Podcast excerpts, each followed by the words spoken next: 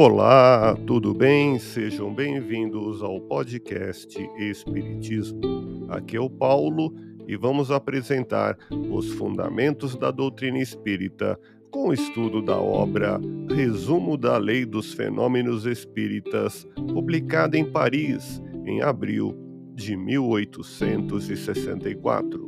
Você pode encontrar também na Revista Espírita Jornal de Estudos Psicológicos do mês de abril de 1864. Acompanhe as explicações de Allan Kardec em Resumo da Lei dos Fenômenos Espíritas, capítulo dos Espíritos.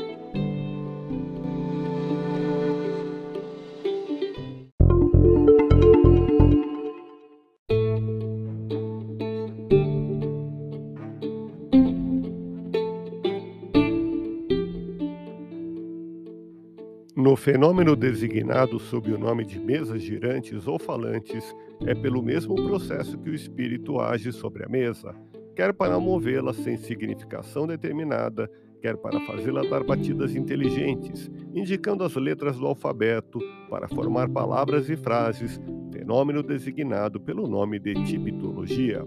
Aí, a mesa não passa de um instrumento de que o espírito se serve, como do lápis para escrever dá-lhe uma vitalidade momentânea pelo fluido com que a penetra, mas não se identifica com a mesa.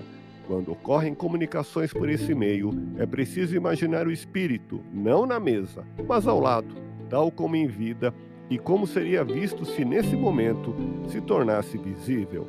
Dá-se o mesmo nas comunicações pela escrita, em que o espírito ao lado do médium dirige-lhe a mão ou lhe transmite o pensamento por uma corrente fluídica.